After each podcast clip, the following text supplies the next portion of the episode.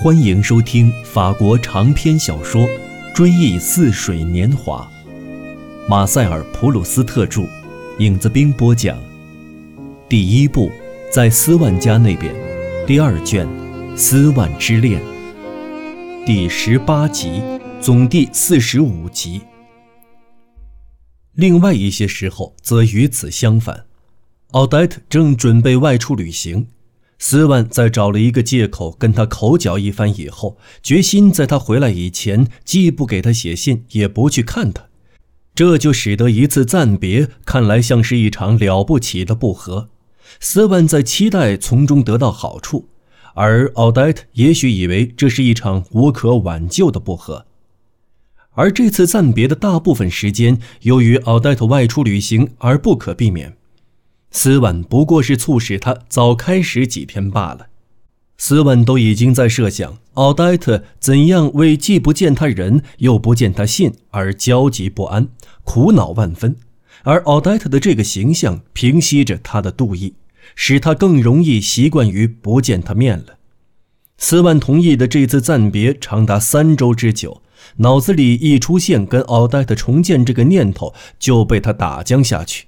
然而，也有时候，在斯万思想深处，也为能在他回来时见到他而感到高兴。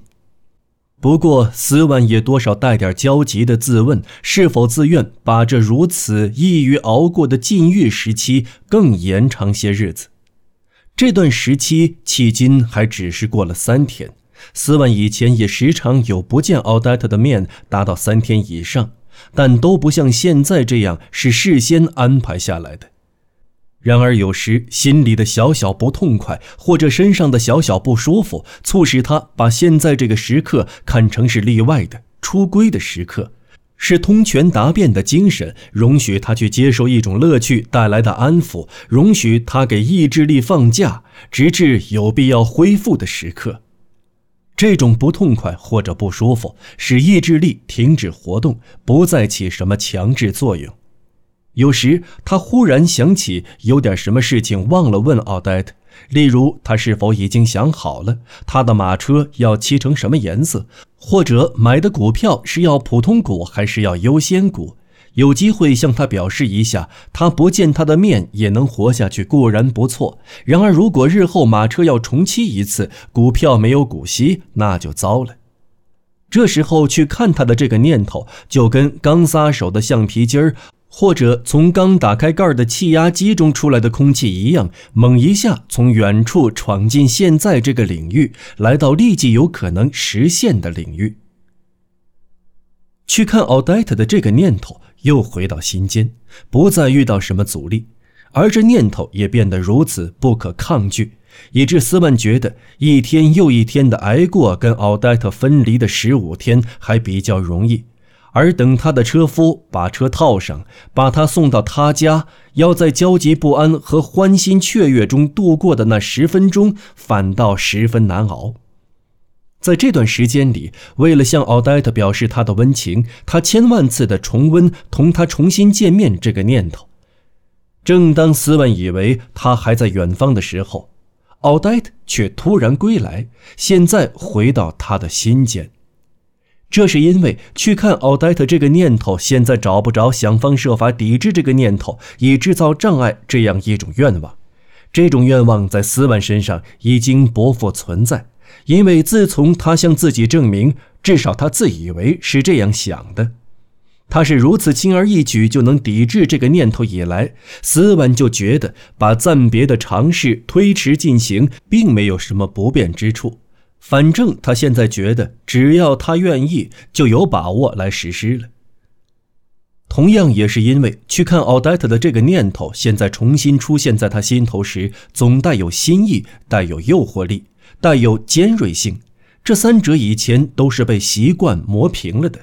现在则通过这不是三天，而是十五天的禁绝，一次禁绝的期限不是按它实际已经延续了多久，而应该按照预定的期限来计算的，而重新获得力量，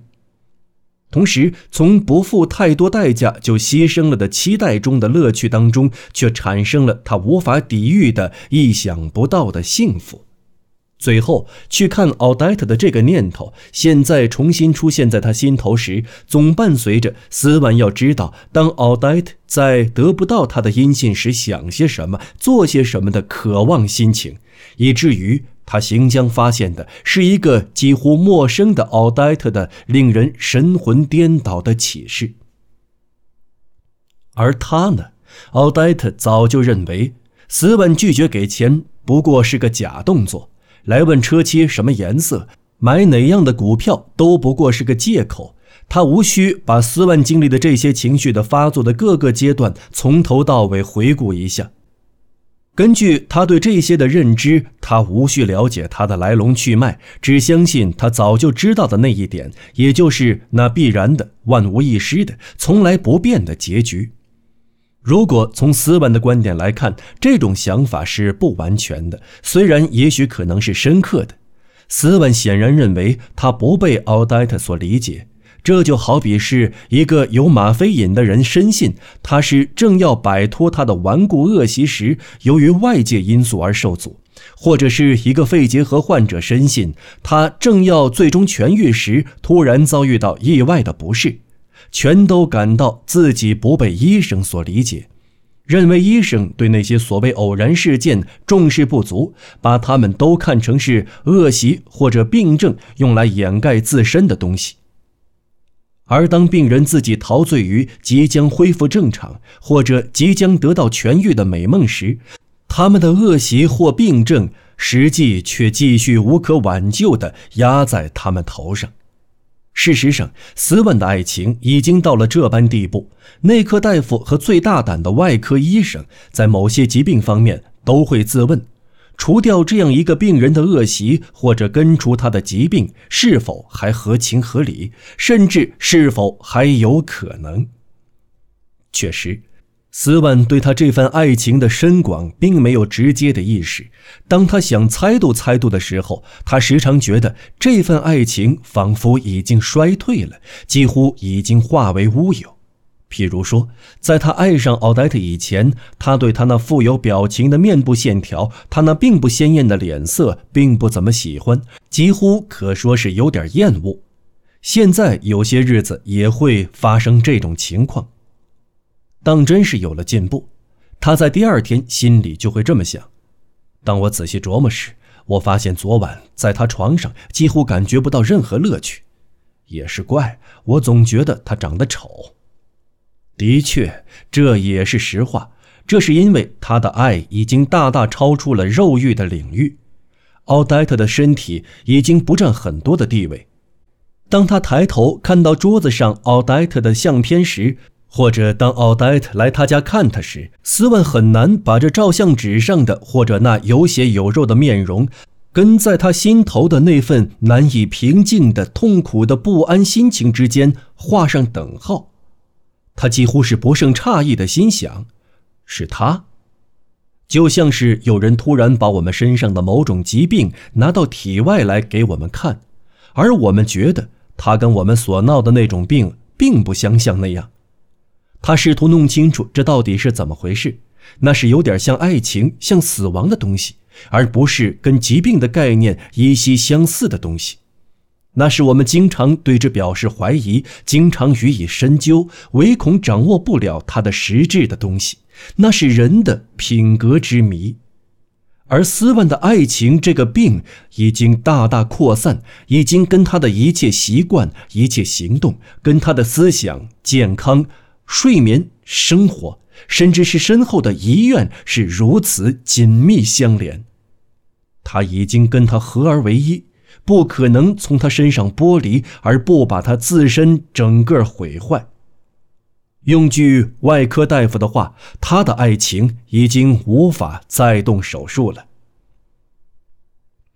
由于有了这份爱情，斯万过去的那些兴趣已经衰退到这般地步。以致当他偶尔回到上流社会时，心想他那些社会关系就跟奥黛特不能确切知道其价值的钻石的精美托座一样，可以在他的心目中抬高他的身价。而如果这些社会关系没有因为那份爱情而贬值的话，这种想法也许是对的。原来，在奥黛特心中，这份爱情把任何与之有关的事物的价值都贬低了，因为他把他们都说的没那么可贵。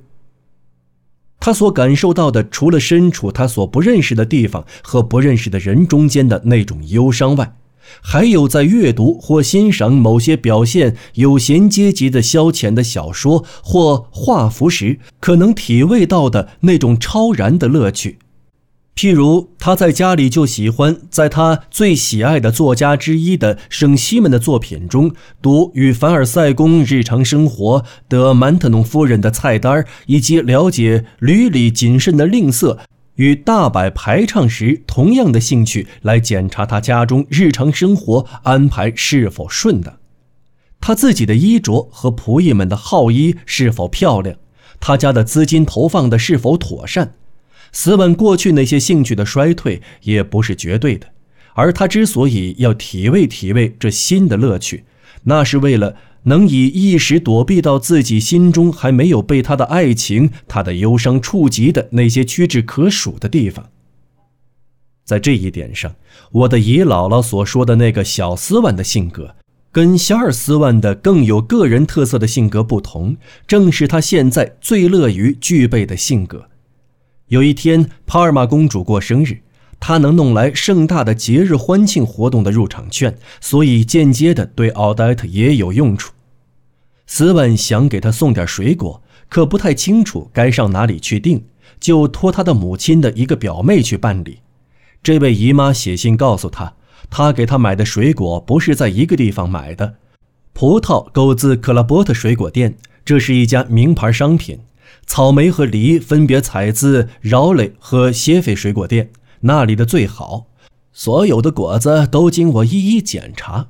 这句话给了斯万莫大的安慰，把他的心带到了他很少光顾的领域。在富有的、相当有地位的资产阶级家庭中，对常用地址的了解以及上商店订购商品这套知识是世代相传的。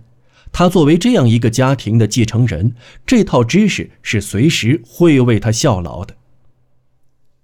的确，他早已忘了他是那个小斯万了，所以当他一时间内重新成为这个小斯万时，竟感觉这个乐趣比他平常感到的，并也早已无动于衷的那些乐趣都要强烈。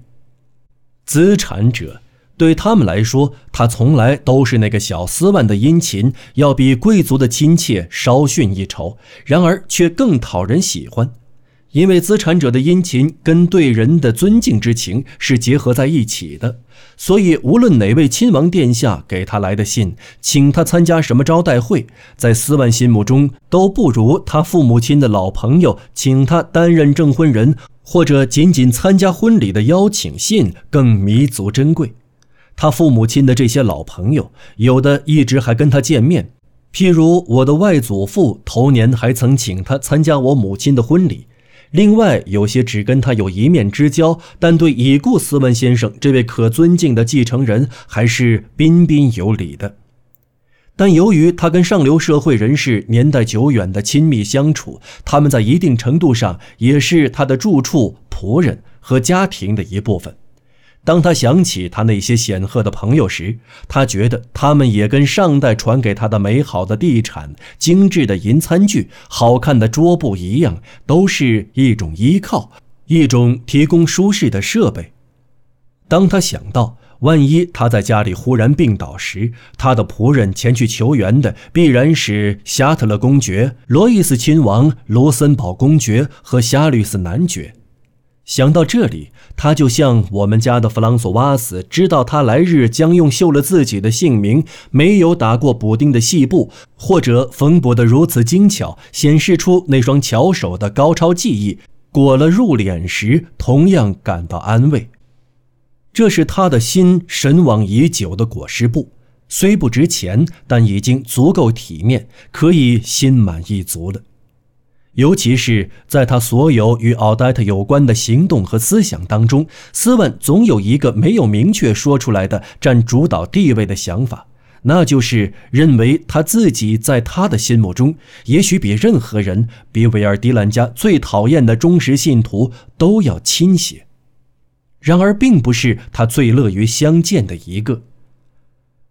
当他想到那么一群人认为他是鉴赏趣味最高的一个，是他们竭力要拉拢，为见不到他而感到遗憾的一个人时，他就相信这世上是另有一种更幸福的生活的，几乎已经感到尝试尝试这种生活的欲望。就如同一个卧床多月、饮食受到严格控制的病人，从报上看到正式宴会的菜单或者到西西里岛的旅游广告时一样，跃跃欲试。如果说斯万是为了不去拜访他在上流社会中的朋友们而为自己辩解的话，他在奥黛特面前竭力为自己编造的种种理由，却是千方百计为了要去看他，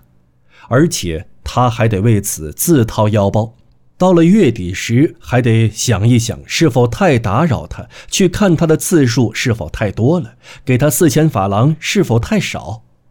每次还得找个借口带点礼物送去，想出点儿他要听的消息，或者去找德夏律斯先生。有回在上他家去的时候，半路上碰到，硬要斯文陪着他去。要是没有任何借口的话，他就请德夏律斯先生上他家去，让他跟他在漫谈中说是突然想起有话要跟斯万说，请他打发人去把他马上请来他家。大多数时候是斯万在家里白等，德夏律斯先生晚上来跟他说，他这一计没有成功。结果呢，他现在时常离开巴黎，即使在巴黎时也很少跟他见面。而当年爱他的时候，却老说我总是有功夫的，或者说别人的闲言碎语我才不管呢。现在可好，每当斯万跟他见面的时候，他要提什么人言可畏，要么推说有事。当斯万说要同他去看什么义演、参加美术预演、观看剧本的首场演出时，奥黛特就说。他想把他们之间的关系暴露在光天化日之下，说斯万把他当做姑娘家看待。事情发展到了这等地步，为了免于哪儿也找不到他，斯万有天就上贝尔霞斯街我外叔祖父阿道夫住的那套套房去找他，请他对奥黛特施加影响。他知道他是认识并且很喜欢我的外叔祖父的，他从前也是他的朋友。当奥黛特在斯万面前谈起我的外叔祖父时，他总是像吟诗一样说话。啊，他呢？他可跟您不一样。他对我的友情是多么纯洁、伟大、高尚。他可不会这么小看我，想跟我在随便什么公共场所一起露面。斯万感到有点为难，不知道在我外叔祖父跟前谈奥黛特时该把调子定得多高。他先说他人品是如何优秀，他的人情味是如何超出常人，他的品德是如何非语言所能形容，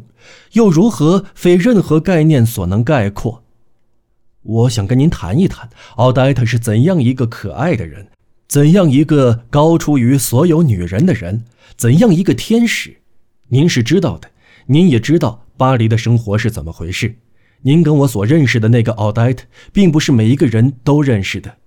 所以嘛，有些人就觉得我在扮演一个可笑的角色，他都不答应我在外边在剧场碰见他。他对您是那么信任，请您在他面前为我说几句话，告诉他别以为我在街上给他打个招呼就会给他带来什么灾难。朋友们，本期节目播讲完毕。感谢您的收听，我们下期节目再见。